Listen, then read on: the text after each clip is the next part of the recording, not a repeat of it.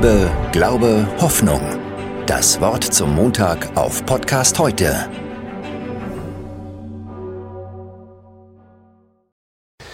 Neulich habe ich schon wieder einmal ein Vater von unserem Sohn geerntet.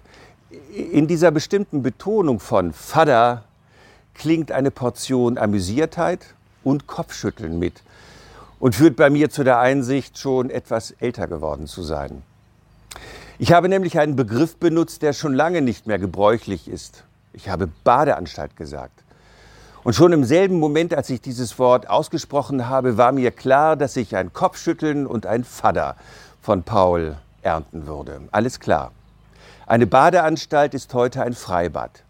Die Aktion Sorgenkind ist zur Aktion Mensch umgetauft. Reider heißt schon lange Twix und ein Mensch, der mit den Problemen zurechtkommt, die er bewältigen muss, ist kein widerstandsfähiger Mensch, sondern einer mit Resilienz. In den Worten, die wir benutzen, spiegelt sich also auch so etwas wie der Geist einer Zeit wieder, der Zeitgeist. Womit ich nicht sagen will, dass es nicht auch gute und wichtige Namensänderungen gibt.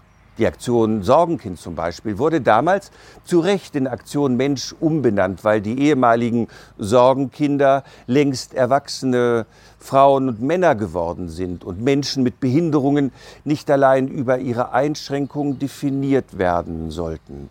Manche Namen passen einfach nicht mehr. Auch die Namen und Bilder, die Menschen für Gott gefunden haben, spiegeln immer eine bestimmte Geisteshaltung wider. In der hebräischen Bibel, unserem Alten Testament, gibt es tausend Bilder von Gott. Der Schöpfer, der König, der Richter, der Retter, der Freund, der Hirte und das Licht. Tausend Bilder von Gott. Aber gleichzeitig waren sich die Bildermacher der Bibel bewusst, dass sie dieses eigentlich nicht durften. Schließlich öffnen Bilder, auch die, die wir uns voneinander machen, nicht nur neue Horizonte, sondern sie engen auch ein und, und grenzen ab. Darum gingen die Schreiber der hebräischen Bibel sehr behutsam mit dem sogenannten Eigennamen Gottes um. Yahweh nennen sie ihn. Doch immer, wenn Sie diese Buchstaben in der Bibel lesen, lesen Sie nicht Yahweh, sondern Adonai, das bedeutet mein Herr. Über verschlungene Wege gelangen schließlich diese Namensänderung in unser Neues Testament und das wurde zur bestimmenden Bezeichnung sowohl für Gott als auch für Jesus Christus, Gott der Herr.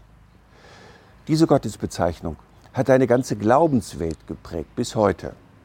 Von dem ursprünglichen Gottesnamen Yahweh findet sich kaum noch eine Spur in unserer deutschsprachigen Bibel.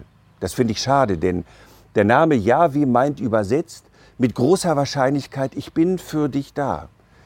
So wie Johanna die Begnadete heißt und Alexander der Beschützer, zeigt der Gottesname Yahweh liebevolle Nähe an. Keine Spur von Hierarchie von Herr und Knecht, oben und unten, Befehl und Gehorsam. Ich bin für dich da. Dieser Gottesname ist ein großes Versprechen.